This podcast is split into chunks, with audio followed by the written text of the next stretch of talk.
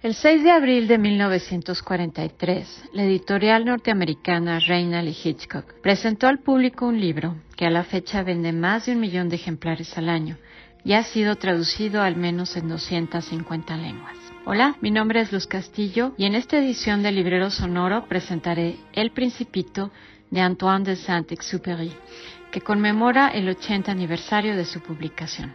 El Principito se trata de una de las publicaciones más importantes en el siglo XX. La edición francesa la publicó la editorial Gallimard en 1945 al término de la Segunda Guerra Mundial. Su autor había desaparecido cumpliendo una misión aérea sobre el Mediterráneo apenas el año anterior. Antoine de Saint-Exupéry ya era reconocido en Francia por su trabajo como escritor y piloto aviador. Y efectivamente, tuvo un accidente aéreo en el desierto del Sahara en 1935. Este es el contexto que sirve de escenario a la historia narrada por un aviador adulto, ocupado en cosas, entre comillas, verdaderamente importantes, con un niño a quien el desierto no parece afectarle en lo más mínimo, que le aborda con la demanda de que le pinte un cordero. En palabras del propio autor, cuando el misterio es demasiado impresionante, es imposible desobedecer. Y a pesar de sí mismo, de ser adulto, y de ocuparse, otra vez entre comillas, de cosas verdaderamente importantes, la historia que se presenta a continuación compartirá con los lectores, particularmente los jóvenes, un entramado compuesto por dos virtudes fundamentales en la convivencia humana, el amor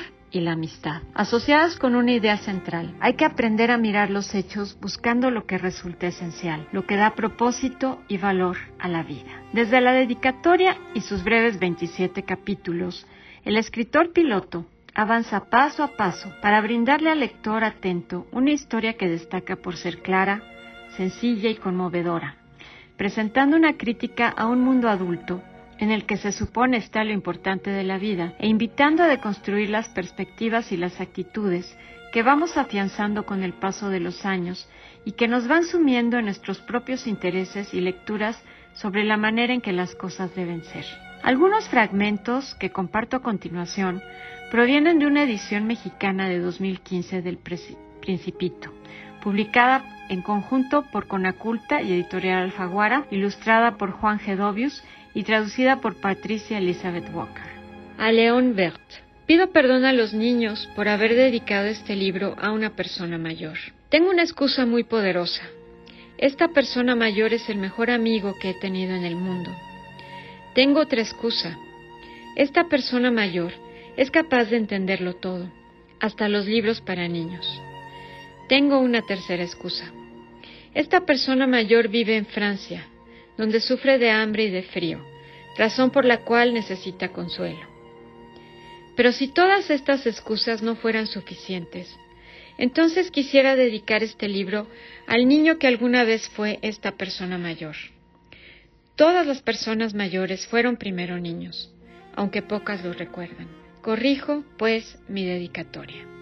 A Leon Bert, cuando era niño. Desde la primera vez, quizá desde siempre que he leído El Principito, le doy un valor muy particular a esta dedicatoria. Me resulta una postura congruente con la naturaleza de la historia.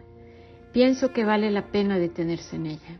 Leon Bert fue un escritor, periodista y crítico de arte de origen judío. Un amigo a quien Saint Exupéry le dedicará al menos otro libro, narrará algunas de sus aventuras juntos en otras publicaciones y quien vivía en ese momento en la Francia ocupada por Alemania. Y desde este punto de la dedicatoria y en todo momento, el autor apela a sus jóvenes lectores para dejar claro lo que significa tomarse en serio la vida. Si he contado todos estos detalles sobre el asteroide B612 y si he revelado su número es por las personas mayores.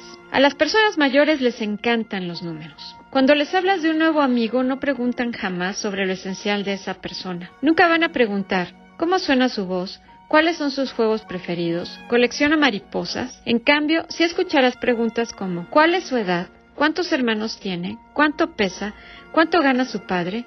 Solamente así creen conocer a este nuevo amigo. De igual manera, si les dices, La prueba de que el principito existió es que era un hombrecito encantador, que reía y quería un cordero, y cuando uno quiere un cordero es porque uno existe. Se encogerán de hombre, hombros y te dirán que razonas como niño. Pero naturalmente, nosotros que entendemos bien la vida, nos burlamos de los números. La historia del principito discurre en una reflexión sobre lo que los seres humanos vamos dejando atrás a medida que nos convertimos en adultos. El viaje del principito por diferentes planetas hasta llegar a la Tierra es una aventura de descubrimiento sobre el mundo adulto y al mismo tiempo una invitación para no perder de vista aspectos que son esenciales para mantener la vida y la esperanza. Como adultos, plantea la narración, se nos ve estrechando el cauce de la imaginación, acotándolo a necesidades particulares y decisiones prácticas, entre comillas. La narración inicia con una incómoda escena entre un entusiasta niño compartiendo un dibujo, producto de una lectura, y se encuentra con el mundo de los adultos que terminan por sugerirle que se dedique a aprender cosas que sean útiles,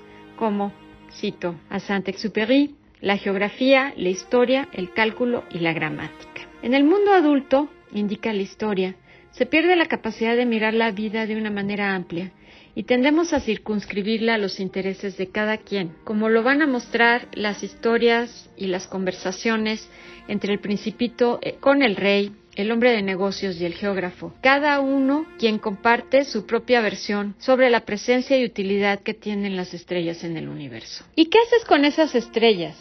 ¿Qué, qué hago con las estrellas? Sí, nada, las poseo. ¿Posees las estrellas? Sí. Pero si yo vi un rey que... Los reyes no poseen, reinan, que es muy diferente. ¿Y para qué te sirve poseer estrellas? Me sirve para ser rico. ¿Y para qué te sirve ser rico?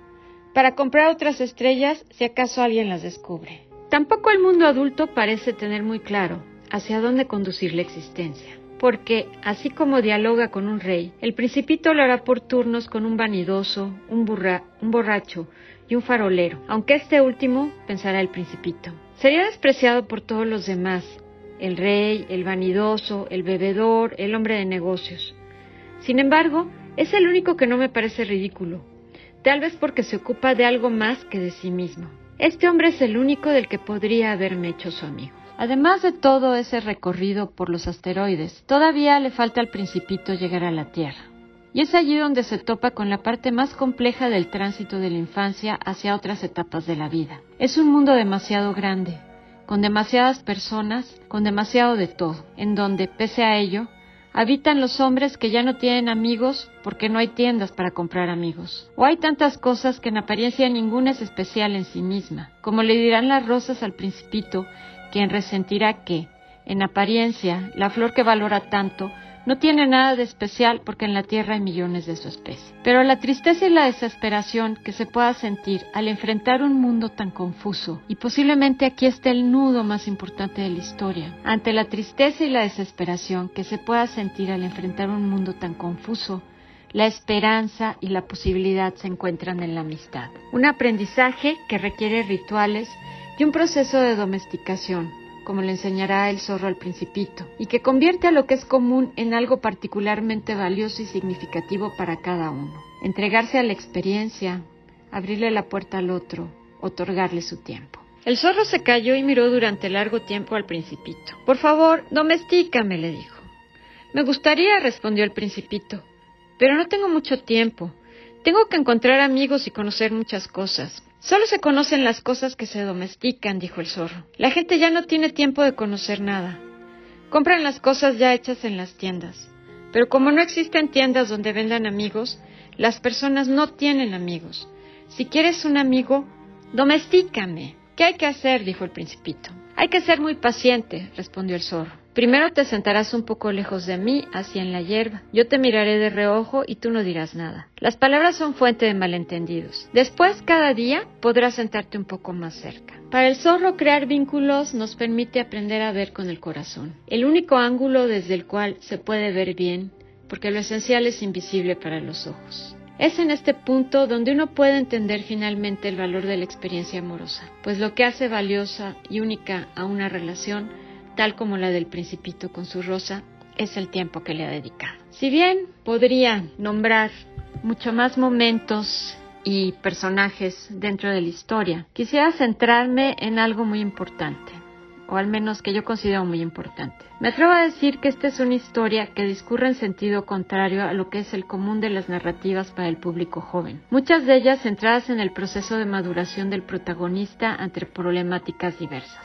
En esta historia, se percibe que quien es transformado es el piloto narrador, quien toma el camino de regreso a su propia niñez, pues debe invocar a su imaginación para cumplir la demanda del principito de pintarle un cordero. El piloto ha perdido la esperanza porque se encuentra en medio del desierto y una experiencia que no tiene sentido, varado y sin recursos. Se verá en la necesidad de construir paso a paso sus juicios sobre la realidad y sus miedos, para abrirse a otras posibilidades de la mano de alguien que le enseñe a encontrar sentido a lo que sucede. Una conversación particularmente interesante cuando al final de los días eh, se les termina el agua, el piloto está pues con mucho miedo y el principito le, dice que vayan a buscar un pozo. El aviador le dice, este es el desierto del Sahara, no puede haber pozos.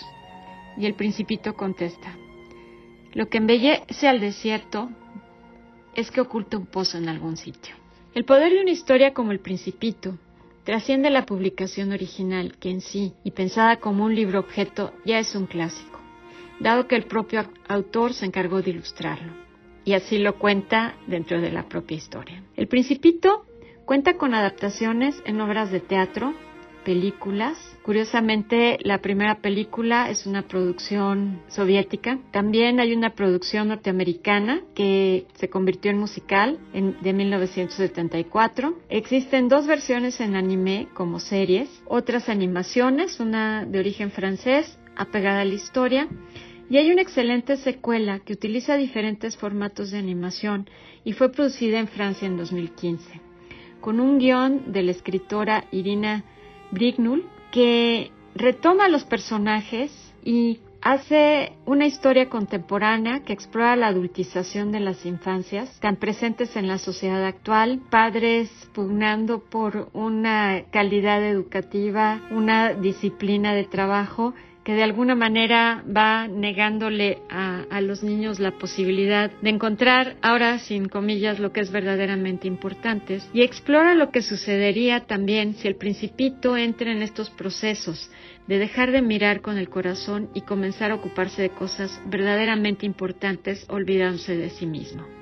Es una historia que vale la pena, la pena revisar porque pues de alguna forma nos, nos plantea qué sucedería a algunos años de distancias.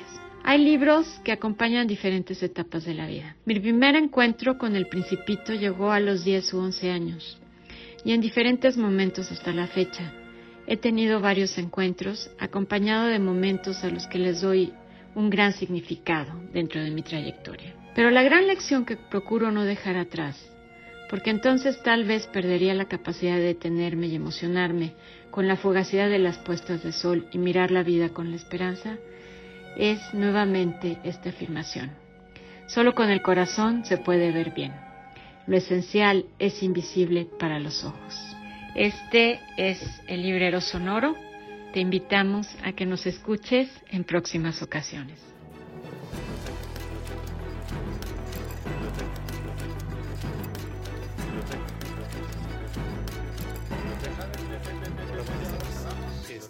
A cerrar.